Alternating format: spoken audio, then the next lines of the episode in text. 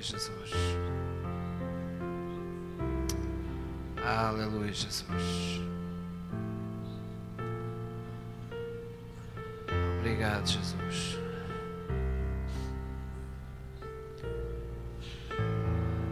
Obrigado, Jesus.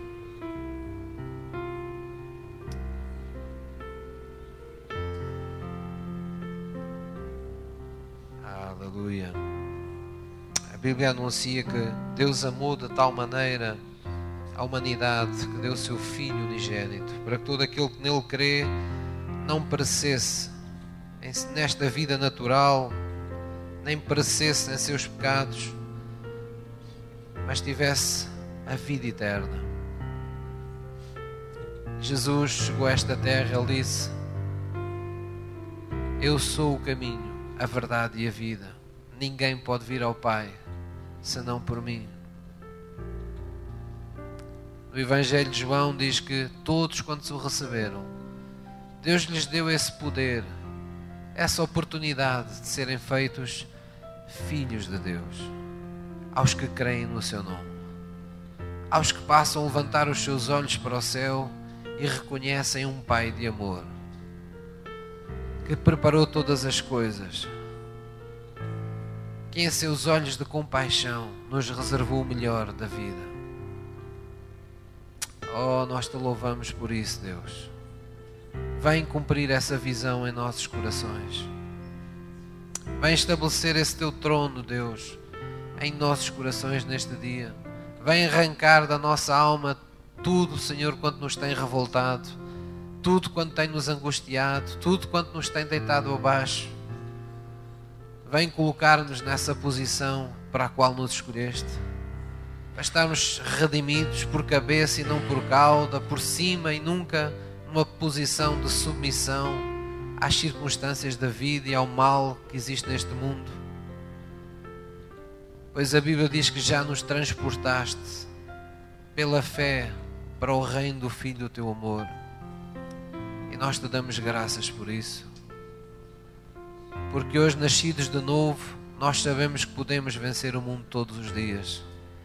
E esta é a vitória que nós temos e que não tínhamos. Nós temos essa fé que tu nos deste. Tu abriste os olhos do nosso coração para que pudéssemos olhar para ti e tomássemos consciência de quão real tu és e do quanto tu podes todos os dias da nossa vida.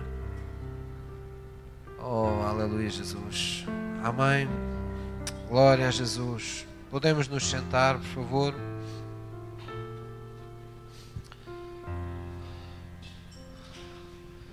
É disso que fala o verdadeiro Natal. Nós podemos trazer o Natal, como é óbvio, para a celebração do amor que temos pelas pessoas, mas tudo começa nele. Nunca podemos retirar o nosso foco de Jesus, porque cristianismo é isso não é o que Deus, não são os sonhos que Deus veio uh, nos, nos, dar, não é? Não eram sonhos que nós tínhamos, não era uma vida que nós tínhamos e Deus veio enriquecê-la, não. Tudo começa a partir dele. cristianismo é tudo começa a partir dele.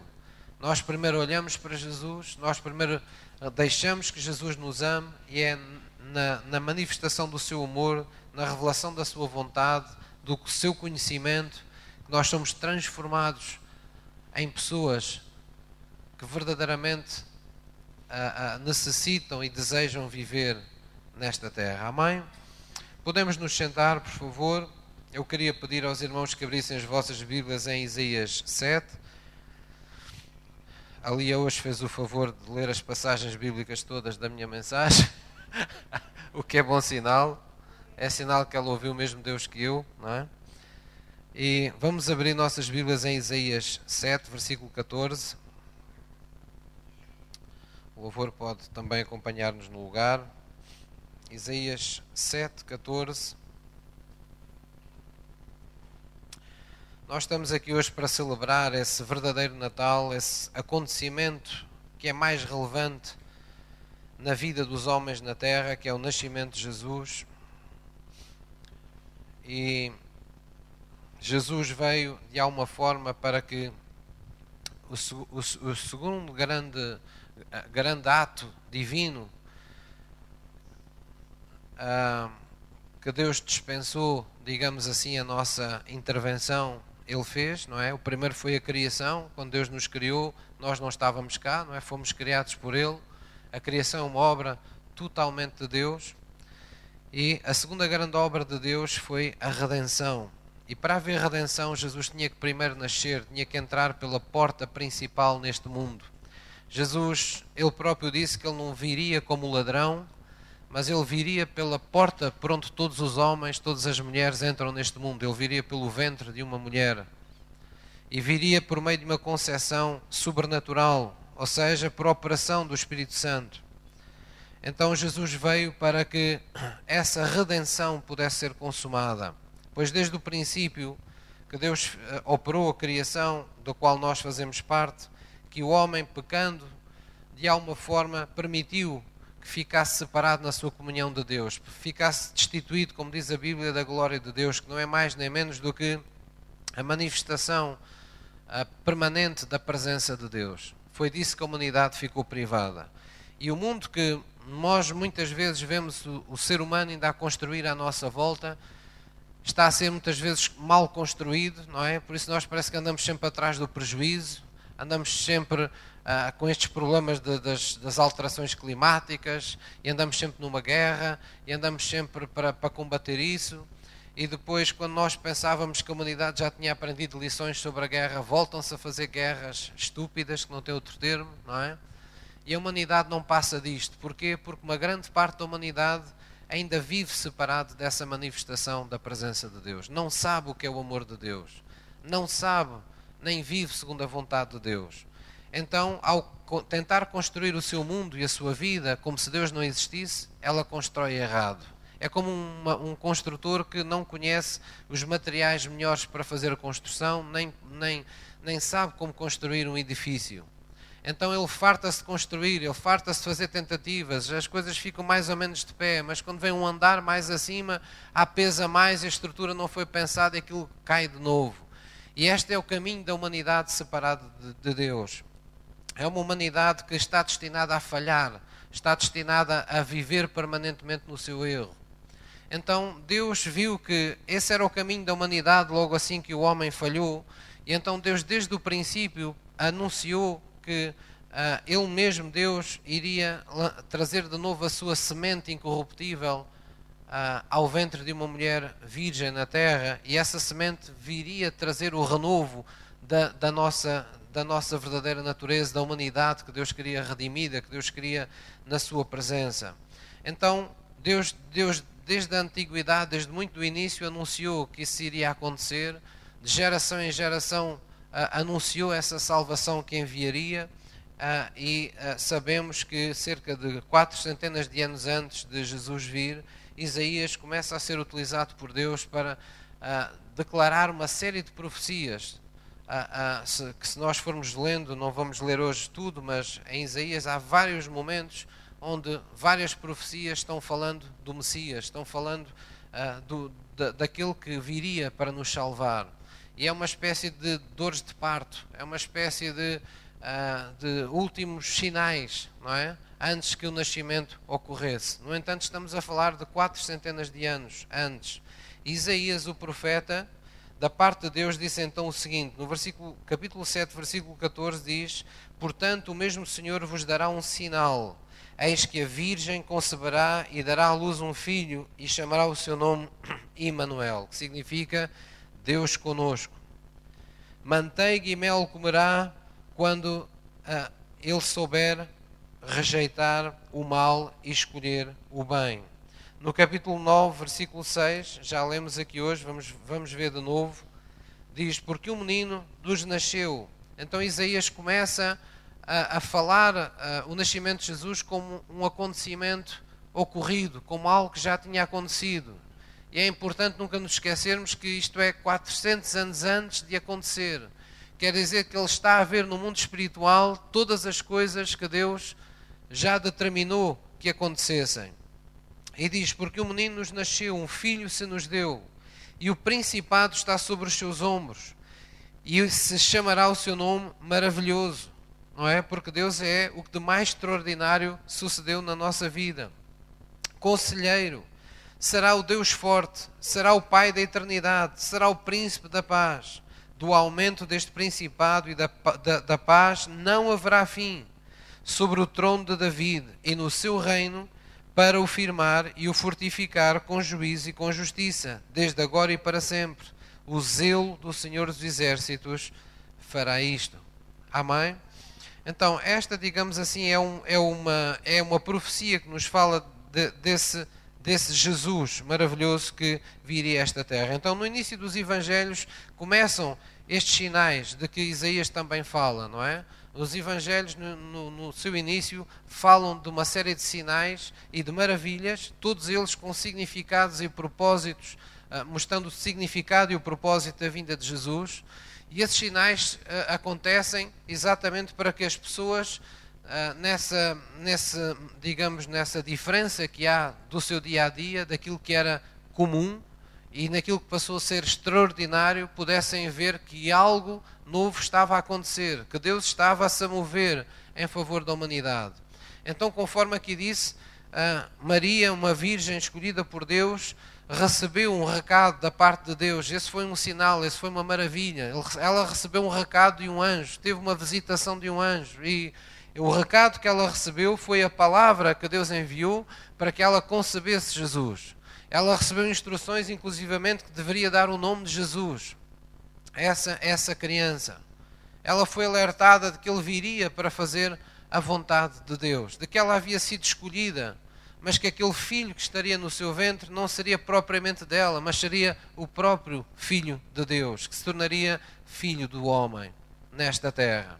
Então, esse verbo, diz lá em João, conforme lemos na semana passada, esse verbo se tornou carne, esse milagre aconteceu, essa manifestação veio. E esse foi o princípio que Deus quis que todos nós conhecêssemos, porque era assim que Jesus iria pautar ah, daí por diante todo o seu ministério, e é assim que até os dias de hoje Deus continua a trazer a sua vida aos nossos corações. Deus nos dá a palavra revelada. Quando há uma palavra revelada, significa que há uma palavra de Deus acompanhada da manifestação do Espírito Santo. Sempre que o Espírito Santo se manifesta, milagres e maravilhas acontecem. Vida sobrenatural de Deus acontece. A palavra ganha vida.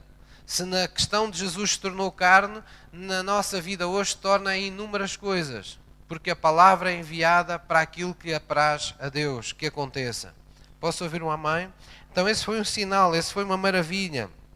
Para que não restassem dúvidas que em Jesus estava a luz verdadeira que alumia o mundo, e João, no Evangelho de João também é dito isso, que quando Jesus vem a este mundo, ele, ele, ele anuncia, ali estava a luz verdadeira que ilumia, alumia o mundo, que ilumina o mundo, não é? A luz do mundo, conforme foi anunciado.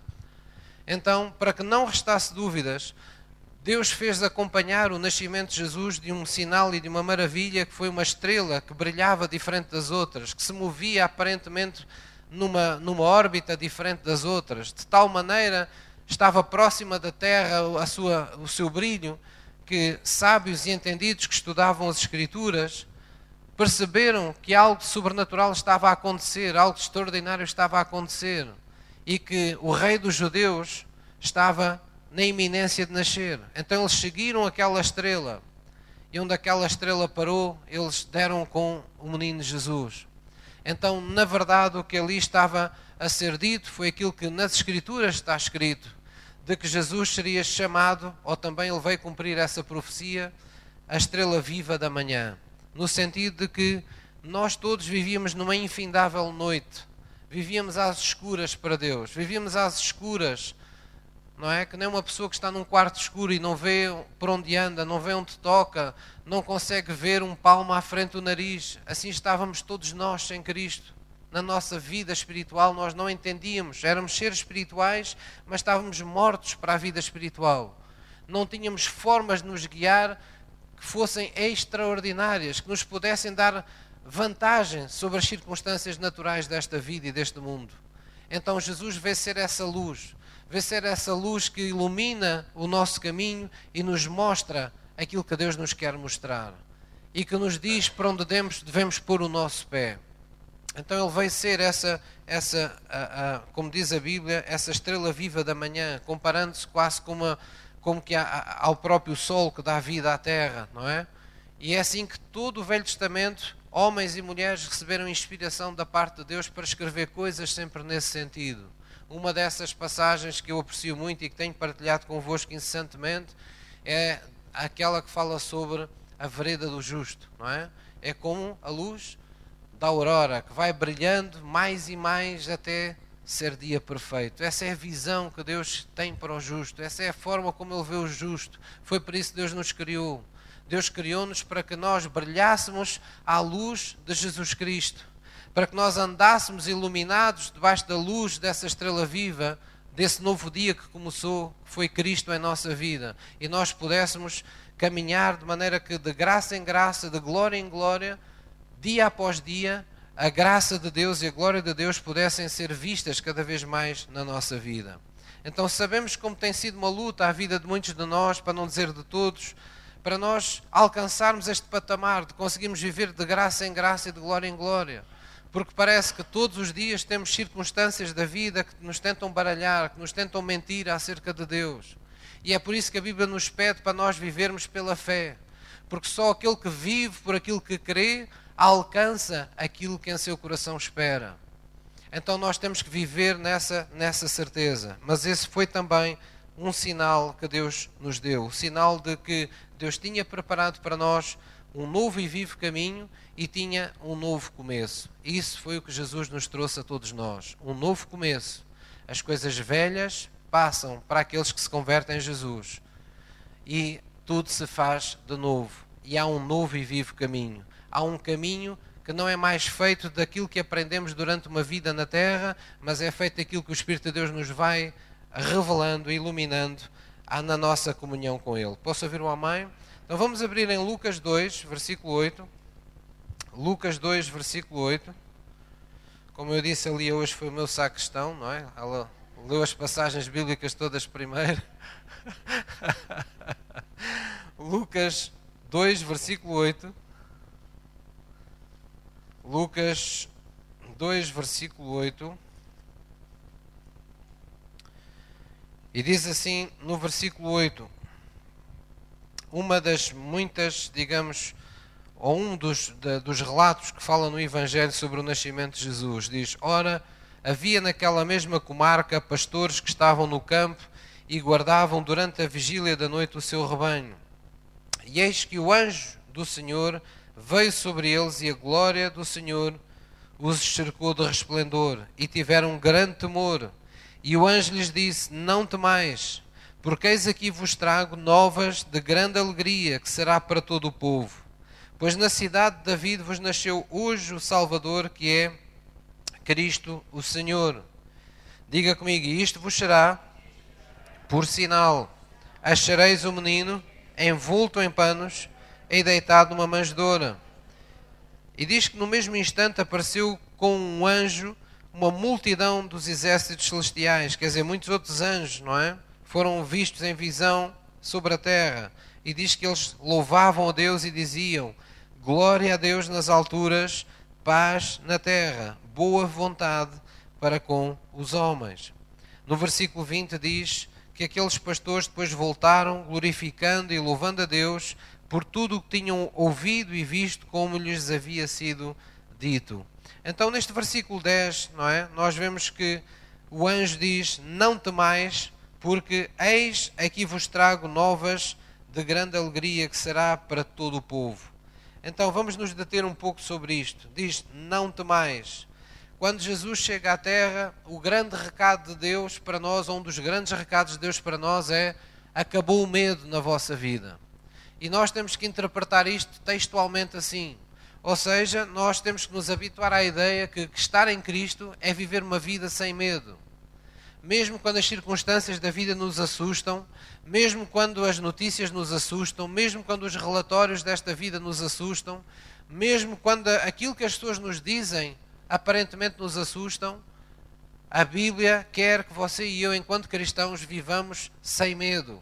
E porquê? Porque quando Jesus veio a este mundo, e em particular quando Jesus entra no nosso coração e na nossa vida por meio da nossa confissão da palavra, quando o recebemos no coração, há duas realidades que passam espirituais que passam a fazer parte da nossa vida, que não deixam espaço ao medo ou não devem deixar espaço ao medo se nós as vivermos em nosso coração. E são elas o amor e, e a fé. A fé é, digamos que, a primeira medida que Deus nos dá. Todo aquele que tem um encontro real com Jesus, a fé é suscitada no seu, no seu coração. Todo aquele que ouve a palavra de Deus, a fé é alimentada no seu coração. A fé é aquilo pelo qual Deus quer que o justo viva. E a fé é aquilo que a Bíblia diz que uma vez nascidos de Deus, nós passamos a ter como capacidade permanente para vencermos os desafios que o mundo nos apresenta. A fé sempre retira os olhos daquilo que nos acontece e olha para aquilo que Deus promete fazer ou para aquilo que Deus pode fazer na nossa vida. Ela ri-se das nossas dúvidas, ela não aceita determinado tipo de linguagem. A fé é uma realidade do mundo espiritual. E essa fé ela por si só, como diz a Bíblia, ela lança fora o medo. E foi por isso que Jesus disse, disse a Jairo e disse em muitas outras circunstâncias: Não temais, mas crê somente. Não temas, crê somente. Não escolhas o caminho do medo na tua vida, escolhe o caminho, o caminho da fé quando estiveres perante dificuldades na tua vida, quando a vida te parecer difícil, quando parecer difícil levantar um dia para ir trabalhar, um dia, uma semana, um mês uma fase da tua vida, não tomes partido do medo mais, porque eu já vim a este mundo para que vocês não temam. Jesus disse aos discípulos: Neste mundo tereis aflições, mas não temam, tenham bom ânimo. Sejam duplamente corajosos. Porquê? Porque eu venci o mundo. E cristianismo não é vocês olharem para o que eu fiz apenas, é vocês compreenderem que cristianismo é vocês deixarem-me eu viver em vocês. Foi por isso que Jesus disse: Aquele que de mim se alimenta por mim, viverá. Então o verdadeiro cristianismo é isso. Porque é que não há mais lugar ao medo, nem deve haver lugar ao medo na nossa vida? Porque toda vez que você tem medo, você convida o diabo a vir fazer as obras dele em sua vida. Você aceita que o mal tem autoridade na sua vida. Mas quando você tem fé, você convida Deus a vir trazer todas as coisas que Ele prometeu acerca de si e a realizá-las em sua vida. É como se você fechasse as portas ao inimigo, a Satanás, e abrisse as portas a Jesus, porque essa é uma simbologia feliz para Jesus. A Bíblia diz que Jesus é a porta. Nós temos que abrir essa porta que é Jesus para a nossa vida. Conforme ele disse, ele é o caminho, ele é a verdade, ele é a vida. Não há outra forma de andar na presença do Pai ou de nos chegarmos sequer perto do Pai. Amém? A realidade da fé nos induz também no amor de Deus, porque é uma vez pela fé em Cristo nós experimentamos e persistimos e podemos permanecer no amor de Deus, não é? Quando alguém tem a revelação da sua salvação, ele teve uma experiência mista de fé, no sentido que Deus, ah, ao aparecer, suscita algo no nosso coração, mas também teve uma manifestação do amor de Deus. É o amor que nos convence a entregarmos a nossa vida a Ele. É o amor que nos que nos, que nos toca profundamente ao ponto de mudar as nossas convicções, mudar as nossas prioridades, mudar as nossas expectativas de vida, a forma como olhamos para Deus. O amor transforma-nos. Tal como todos nós já sabíamos antes de conhecer Deus, quando fomos amados, tivemos a felicidade de ser amados na nossa, no seio da nossa família ou por alguém com quem partilhamos ou partilhamos a nossa vida o amor sabemos que nos transforma, mas o amor de Deus transforma-nos ainda muito mais. Porque Ele permite-nos viver uma nova vida na presença de Deus. E a Bíblia diz lá claramente que o amor de Deus, uma vez entrando no nosso coração, Ele lança fora o medo. Ele não permite, Ele não convive com o medo. Ele expulsa o medo da nossa alma, do nosso coração. Então, muitas vezes, a nossa dificuldade é, é simples de explicar. Nós, sem nos apercebermos, muitas vezes temos dificuldade em amar as pessoas, mas em também deixar que, em deixarmos ser amados, não é? E essa dificuldade que temos para com as pessoas, às vezes também temos para com Deus. Pomos demasiadas reservas, demasiados obstáculos, ficamos demasiado receosos quando se trata de nos confrontarmos com o amor de Deus, mas é o amor de Deus que dissipa todas as dúvidas, é o amor de Deus que dissipa todas as coisas que em nossa vida não estão bem. E a Bíblia diz que ele ocupa um lugar no, a partir do qual ele expulsa o medo. Amém? Então este anjo quando disse, não temais, não estava apenas a dizer, olha, vocês se calhar estão vendo anjos pela primeira vez, não tenham medo do que está aqui a acontecer. Ele estava profeticamente anunciando que deixou de haver lugar para o medo na terra a partir do momento que Jesus põe os seus pés nesta terra. Porque todo aquele que crê verá a glória de Deus.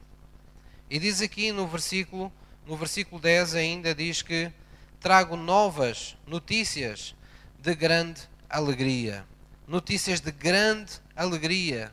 E essa alegria, diga comigo, é para todos é para todo o povo. Em algumas Bíblias diz que é para todos, outras diz que é para todo o povo. Deus veio para todos. Deus veio para dar alegria a todas as pessoas. As notícias são de alegria para todos. Amém? Quer dizer que aqueles que se achavam que mereciam a salvação, ou aqueles que se achavam em vergonha, indignos de receber a salvação, para todos eles, Jesus veio porque todos eles, aos olhos de Deus, estão na mesma posição. Quer as pessoas achem que merecem o céu, quer as pessoas achem que não merecem nada de Deus pelos pecados que cometeram, todos estão na mesma categoria aos olhos de Deus. Não há um justo, diz a Bíblia, nem um sequer. Então a todos Deus anuncia por meio de Jesus Cristo o mesmo que anunciou por João Batista: arrependei-vos. A todos Deus anuncia: eu trago-vos a salvação, mas vocês têm que estar dispostos a aceitar-me. Vocês têm que estar dispostos a reconhecer o que vocês não tinham para que vocês possam receber aquilo que eu vos quero dar. Então Deus veio sobre a forma de um Salvador. E conforme diz aqui no versículo 11, não é? Diz: Pois na cidade de David vos nasceu hoje o Salvador, que é Cristo, o Senhor. Tanta revelação que está aqui num só versículo, não é? Hoje vos nasceu hoje o Salvador. Deus enviou-nos um Salvador. Porquê é que Ele nos enviou um Salvador? Porque nós precisávamos de salvação, porque nós estávamos perdidos. Nós não precisávamos apenas de ajuda, nós precisávamos que alguém nos tirasse da nossa condição onde estávamos. A Bíblia diz que ninguém se pode salvar a si mesmo, nem mesmo pelas suas boas obras, para que ninguém se glorie, mas diz que salvação é pela graça. O pecado é aquilo que nos leva sempre muito além daquilo que nós podemos pagar ou daquilo que nós podemos alguma vez. Uh, é uma dívida, não é? Espiritual que nós nunca podemos, nunca conseguimos uh, uh, acompanhar. E é por isso que o pecado escraviza, não é? É um pouco como aquelas, como aqueles, aqueles trabalhadores que nós temos visto ultimamente nas televisões que no Alentejo têm sido explorados de diferentes partes do mundo, não é? na apanha de, de, de frutos vermelhos, não é? em que há aqueles indivíduos que fazem tráfico, tráfico de pessoas não é? para essas explorações. E, e, o que é que temos ouvido muitas vezes? Que as pessoas chegam cá e já estão com dívida, não é?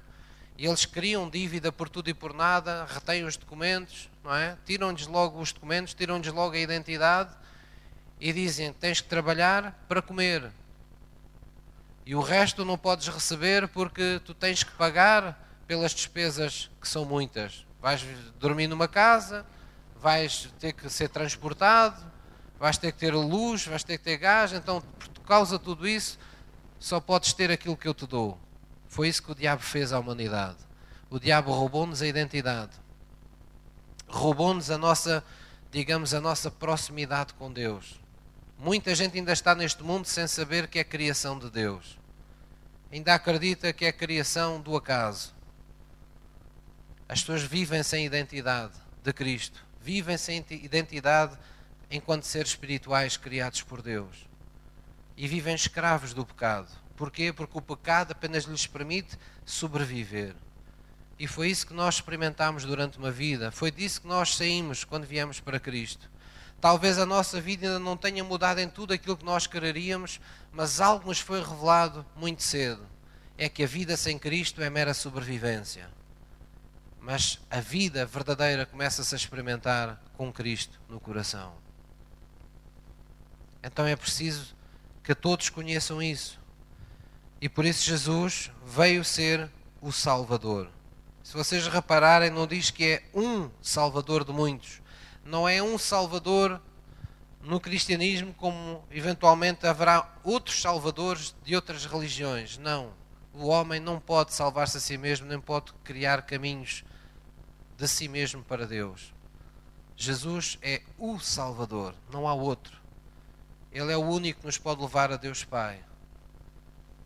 Ele veio abrir o caminho. Deus abriu o caminho por meio de Jesus Cristo. Ele foi o caminho que Deus abriu do céu para a terra, não foi um caminho aberto da terra para tentar chegar a Deus. Porque nós não poderíamos abrir as portas do céu. Só quem está lá em cima pode abrir as portas para baixo. Foi Deus que nos abriu a porta em Cristo Jesus. E por isso em Coríntios diz que Deus estava em Cristo, desejando reconciliação dos homens com Deus. Amém? Então Jesus veio para ser o nosso Salvador, para ser o Salvador, não é? Porque ninguém mais neste mundo nós conhecemos que tenha poder sobre a morte como Jesus teve. Jesus ressuscitou ao terceiro dia. Então ele pode nos salvar da morte.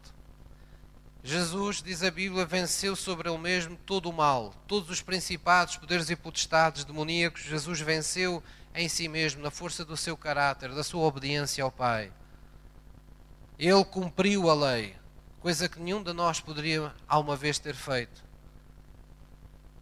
Porque ele verdadeiramente dominou o mal. Só ele nos pode salvar do mal. Só ele nos pode salvar de nós mesmos porque todos nós éramos egoístas em nossa natureza humana, mas ele veio como a verdadeira expressão do altruísmo, tudo o que é oposto ao egoísmo. Ele veio quase que em, em, em negação própria para nos amar a todos nós, para viver para nós. Suas palavras acerca da sua missão foram muito claras. Eu vim para dar a minha vida pela humanidade e para servir os outros. Então Jesus é o Salvador. Ele vem nos salvar do nosso egoísmo. Ele vem nos salvar da morte eterna. Ele vem nos salvar de todo o mal. Por isso nós o adoramos como não adoramos a mais ninguém. Posso ouvir um amém? Mas há mais coisas. Neste versículo 11 nos diz que nos nasceu também aquele que é Cristo. Muitas vezes as pessoas veem a palavra Cristo nas Escrituras e não têm consciência do que isto quer dizer mas literalmente no, no grego significa ungido de Deus. O Cristo não é um de muitos, é o Cristo. Ele é o Salvador e ele é o Cristo. Ou seja, é o ungido de que a Bíblia falava. Foi o escolhido por Deus, sobre o qual recaiu a unção de Deus para obras maiores. Pastor, mas nós também não. Jesus não disse que nós iríamos fazer obras maiores? Sim, se nós estivermos onde? Nele. Porque Ele é o ungido. A Bíblia, quando fala da unção da igreja, diz: a unção de quem? Do santo permanece em vós. É sempre na unção de Jesus que nós continuamos qualquer obra em seu nome nesta terra. Nós somos o seu corpo, mas Ele é o cabeça ele é o ungido.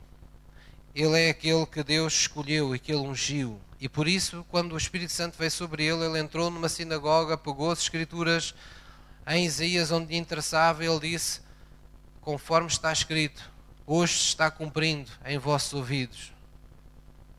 O Espírito do Senhor é sobre mim, pois que me ungiu. Ungiu-me para curar os quebrantados de coração, para pôr em liberdade os oprimidos para libertar os cativos, para dar vista aos cegos, para anunciar o inaceitável do Senhor, para que todos nós nos tornássemos árvores de justiça para Deus. Então, Ele é o ungido. Amém? É disso que trata. Quando nós falamos no Natal, quando nós celebramos o nascimento de Jesus Cristo, nós estamos celebrando aquilo que veio com a unção a unção que quebra todo o jugo, que separa o trigo do joio, que separa o domínio do pecado e nos permite viver debaixo da sua graça, debaixo do seu favor, do favor da sua unção. Amém? Também nos diz aqui que Cristo é o Senhor. Cristo é o Senhor. Então, significa que isto do cristianismo não é uma mera filosofia de vida, não é? Hoje está muito em voga as pessoas num, num pseudo-humanismo, numa falsa religião, as pessoas é, é, é, tornam-se deuses de si próprios e as pessoas andam à procura de filosofias orientais aqui, filosofias de não sei de onde acolá, tudo para melhorar a sua vida. As pessoas adoram mensagens de autoajuda. Como é que eu posso melhorar a minha vida? Como é que eu posso fazer isto? Como é que eu posso fazer aquilo? Mas cristianismo é ensina-nos como é que deixamos Deus fazer a sua vontade em nós. Cristianismo fala de algo diferente. Não centra o mundo em nós, centra o mundo em Cristo. E a partir de Cristo, nós percebemos quem somos, nós percebemos o que Deus quer de nós, nós temos revelação dos seus propósitos, temos revelação da sua vontade. De maneira que Ele veio ser o Senhor, Ele não veio ocupar um lugar secundário na nossa vida, Ele veio ser o Senhor das nossas vidas, porque a Bíblia diz que tudo foi feito por Ele, tudo foi feito e está sustentado na Sua autoridade, e tudo volta para Ele. Ele é a autoridade. Jesus é o Senhor. Então quer dizer que, apesar de Deus ter um relacionamento e desejar um relacionamento de amor para conosco e não nos fazer mal algum, porque a Bíblia é, é clara em dizer que o amor de Deus não faz mal ao próximo, e a prova foi a forma como Jesus se comportou, foi como Jesus foi à cruz, não é? Ele esteve na disposição de fazer tudo para nos salvar a nós. Ele em nenhum momento pensou que seria melhor para ele mesmo que isso nos prejudicasse a nós, foi sempre ao contrário. O que é que é melhor para eles? É que eu vá à cruz, Pai, lá no jardim de Getsemane. Então eu não quero passar por esse sofrimento, mas se é a tua vontade, faça-se a tua vontade e não a minha. Então Jesus veio e conquistou o direito de ser o nosso Senhor. E ele ensinou como esse princípio é espiritual. Falando em coisas mais simples aos discípulos, ele disse: se alguém quer ser senhor de todos, seja serviçal de todos. Se alguém quer estar em autoridade sobre todos, coloque-se em serviço e em submissão a todos. Esse é o princípio da autoridade do reino de Deus. Então Jesus adquiriu esse direito de ser o nosso Senhor. A Bíblia diz que ele se humilhou enquanto Deus fazendo-se homem. E na figura de homem voltou a humilhar-se, servindo-nos a todos nós e ainda a condição humilhante de ser crucificado numa cruz, coisa que era só para os mais desprezíveis, era a pena de morte daquela altura, era a cadeira elétrica daquela altura, era o fuzilamento daquela altura, era para os mais desprezíveis, para os mais condenáveis. E Jesus assumiu esse lugar, Jesus assumiu essa posição. E a Bíblia diz lá em nas cartas à igreja, por isso Deus o exaltou soberanamente, ele deu um nome que é sobre todo o nome, para que ao nome de Jesus se dobre todos os joelhos que estão nos céus, na terra e debaixo da terra. Jesus anunciou à sua igreja, aos seus discípulos, e disse-lhes: É-me dado todo o poder do Pai, toda a autoridade do Pai é-me dada. Eu fui empossado de Senhor, portanto vocês podem ir debaixo da minha autoridade.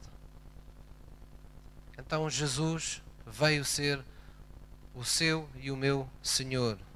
Ele representa Deus, mas significa que a palavra de Jesus não é uma sugestão para nós, não é uma coisa que nos dá umas ideias engraçadas para nós vivermos de uma forma diferente.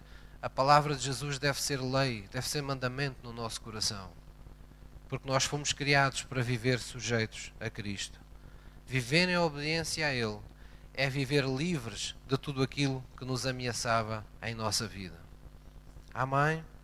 Se alguém quer estar livre do mal, sujeite-se ao bem. Se alguém quer viver livre da maldição, sujeite-se à benção de Deus. Se alguém quer encontrar vida, então afaste-se das obras mortas e coloque-se debaixo da vida que há em Cristo Jesus. É aí que nós somos convidados a fazer verdadeiramente a vontade de Deus. Amém? aqui no versículo 12 diz: Isto vos será por sinal, achareis o menino envolto em panos e deitado numa manjedoura. Jesus nasceu de facto neste mundo, veio este mundo de facto sob a forma de um bebê, cresceu como a partir de, de, de uma. Ah, de, da posição de, um bebê, não é? E isto nos, nos fala de que Deus, na verdade, se tornou homem. Na impossibilidade de nós nos tornarmos Deus, por muito que os homens queiram se tornar deuses, não é? E há, o mundo está cheio desses, desses disparates, não é? Desde o desporto à política, à ideologia, tantas áreas, não é? Onde homens tentarem deusar, não é? E onde há pessoas que ainda praticam cultos a pessoas, por incrível que pareça, mas nenhum de nós se pode tornar Deus. Mas Deus se tornou homem em Cristo Jesus para nos abrir a porta, para nos permitir a adoção de filhos deste Deus maior. Posso ouvir uma mãe? No versículo 13, 14 e 20 que eu vos li, diz assim: no mesmo instante apareceu com o anjo uma multidão dos exércitos celestiais, louvando a Deus e dizendo: Glória a Deus nas alturas, paz na terra, boa vontade para com os homens. E no versículo 20 diz: E voltaram os pastores glorificando e louvando a Deus por tudo o que tinham ouvido e visto, como lhes havia sido dito. Irmãos, com Jesus, o céu desceu à terra para, uh, para que os homens, uma vez envoltos na glória de Deus, pudessem louvar a Deus. Trazendo isto daquele tempo para os dias de hoje, o que é que, nós, o que, é que está acontecendo connosco aqui hoje? Exatamente o mesmo quando recebemos Jesus, Jesus não veio sozinho para a nossa vida, Jesus trouxe-nos o seu reino para os nossos corações. E por isso a Bíblia diz que quando estamos reunidos em seu nome, Ele está no meio de nós. Diz que Ele habita entre os louvores do seu povo. Por isso nós somos convidados, que nem aqueles anjos, a louvar e a adorar a Deus. Porque estamos sem nos apercebermos, estamos envoltos na sua glória. Ninguém adora a Deus, diz a Bíblia, senão pelo Espírito de Deus. Quer dizer que quando nós fazemos isto que para nós já parece corriqueiro e simples, que é abrir a nossa boca e começarmos a cantar louvores a Deus, nós estamos a fazer algo que é possível, porque o Espírito de Deus está no meio de nós. Porque estamos envoltos na glória de Deus, na presença de Deus, porque Deus nos convidou, porque Deus nos ajuntou, porque Deus nos chamou para mais perto. A Bíblia diz na, numa determinada passagem que pelo sangue de Jesus Cristo, nós que estávamos longe, já podemos chegar mais perto.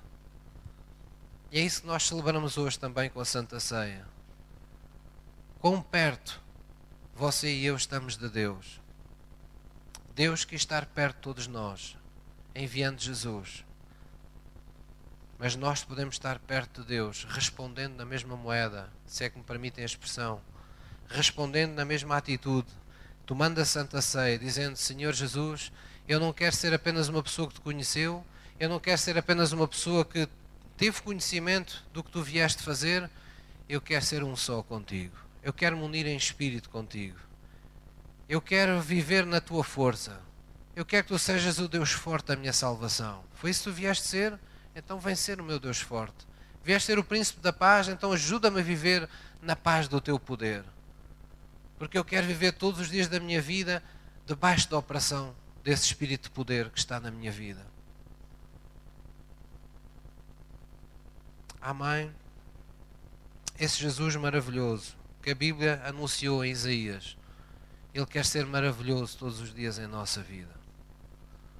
E para isso nós temos que tirar as teias da religião, nós temos que limpar o pó da religiosidade sobre o Jesus que está sendo edificado no nosso coração porque é muito fácil diariamente nós nos deixarmos cair nos rituais, nos cairmos naquilo que é formal, naquilo que é algo que a gente faz para nos sentirmos apenas bem com Deus.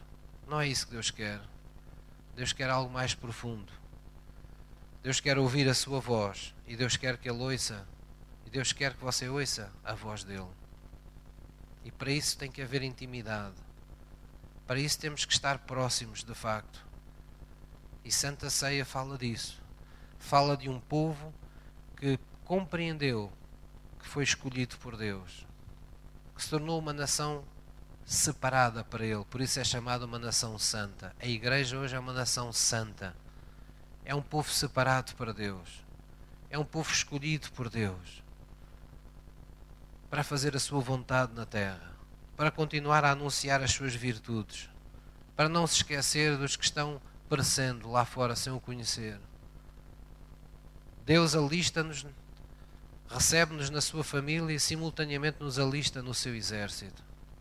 O exército daqueles que são aliados de Deus na terra. É isso que é cristianismo, irmãos. É vivermos aliados a Deus. É por isso que a gente o adora, é por isso que nós o veneramos, é por isso que nós o cultuamos, é por isso que o pomos em primeiro lugar nas nossas vidas. É por isso, inclusivamente, que trazemos nossas ofertas ou nossas premissas de amor. É porque tudo na nossa vida está comprometido com a causa de Cristo. Só assim o mundo poderá olhar e dizer: aqueles sim, aqueles são cristãos. Eles respiram Cristo. A vida deles transpira Cristo. Há Cristo por todo o lado. Por todos os poros eles libertam algo de Cristo. Há um perfume, como diz a Bíblia, não é acerca dos discípulos, há um perfume no ar que fica quando os cristãos passam. Há o bom perfume de Cristo. Há o bom cheiro de Cristo. Os irmãos já se aperceberam disso? Que há pessoas que, quando passam pela nossa vida, deixam mau cheiro. Não é aquele mau cheiro que a gente vai buscar o. a garrafinha, não é? Não é esse mau cheiro. É o mau cheiro das coisas más que ainda estão no coração das pessoas. Que as pessoas tornam conhecidas pelas conversas que têm, pela marca que deixam na vida das pessoas. Há pessoas que, quando passam na vida de outros, só deixam marcas de conflito, de guerras, de contendas, de murmuração, viram tudo do avesso. Ou nos deixam abatidos. A gente às vezes está ao pé de pessoas que, se nós não tivermos cuidado, quando saímos, parece que já não temos forças para nada. Só de as ouvir ficamos cansados, ficamos sem forças. Eles tiram-nos as forças todas. De tanta murmuração, tanta crítica, tanta coisa, só vem tudo o que está mal, só vem tudo então essas pessoas deixam um mau cheiro na nossa vida, mas Cristo deixa um bom cheiro. Deixa um cheiro de santidade. O seu caráter deixa cheiro. O seu amor deixa cheiro na nossa vida. A sua fé deixa um cheiro próprio na nossa vida. E é por isso que há pessoas que às vezes o encontram assim e a mim e dizem: Poxa, mas vocês parece, parece que não têm problemas. A vida como está, vocês ainda.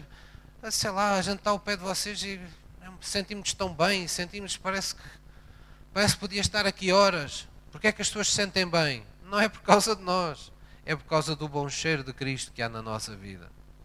É por causa daquele com quem você passa demasiado tempo e que deixa uma marca na sua, na sua vida. Amém? Então vamos adorá-lo hoje de todo o nosso coração. Eu vou pedir ao louvor que suba, por favor, enquanto eu vos leio aqui uma passagem que está em Romanos 10, Romanos 10, versículo 8. Romanos 10, versículo 8 nos diz assim a palavra de Deus. Romanos 10, versículo 8 diz: A palavra está junto de ti, na tua boca e no teu coração.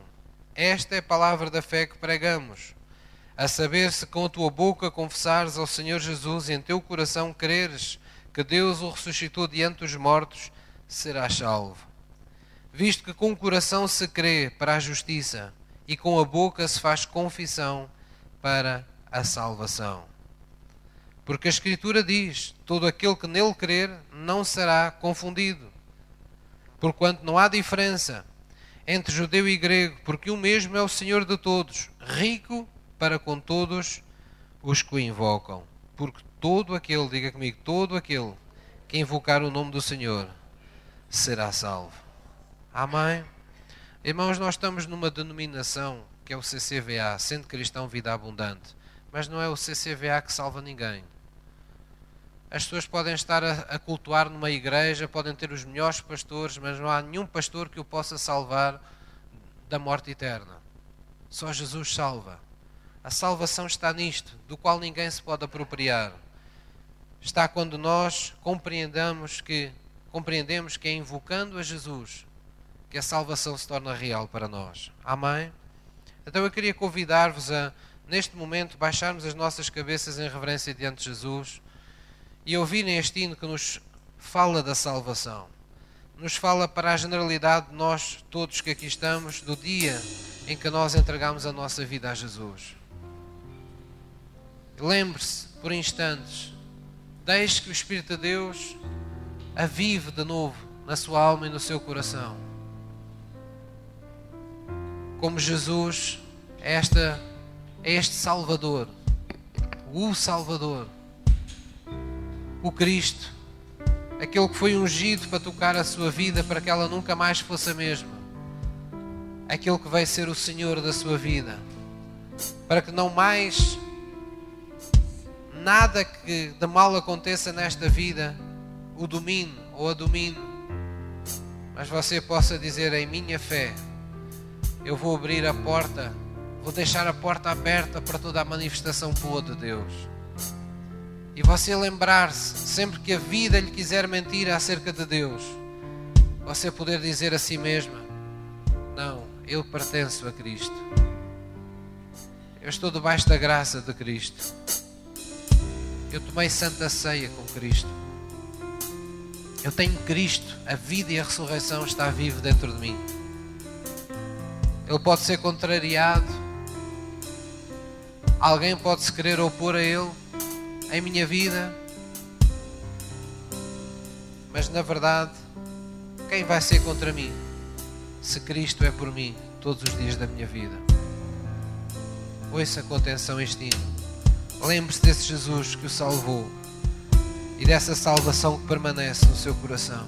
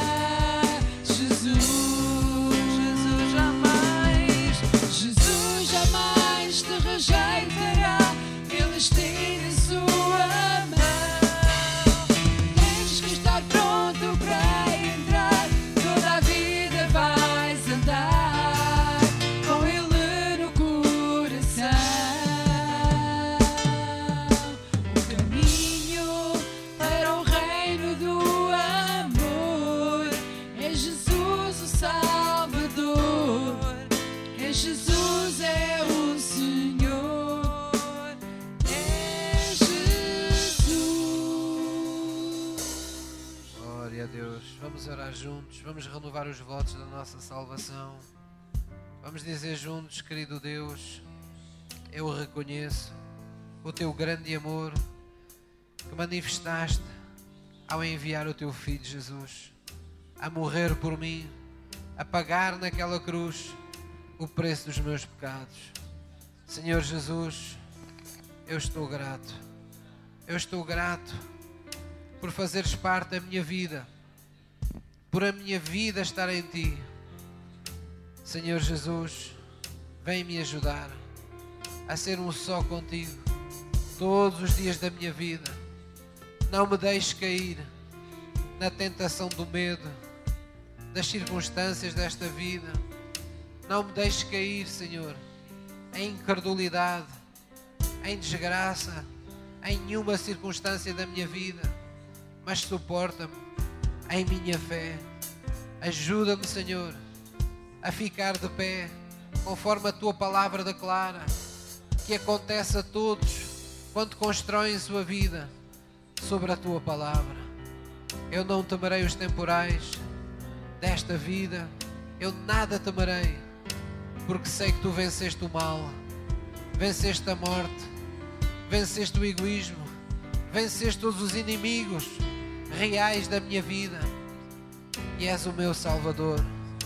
Vem salvar a minha alma, vem continuar a renovar o meu entendimento por toda a palavra que queres falar ao meu coração, para que eu conheça a tua boa, perfeita e agradável vontade, para que a minha vida seja transformada à imagem da revelação que me dás a cada dia.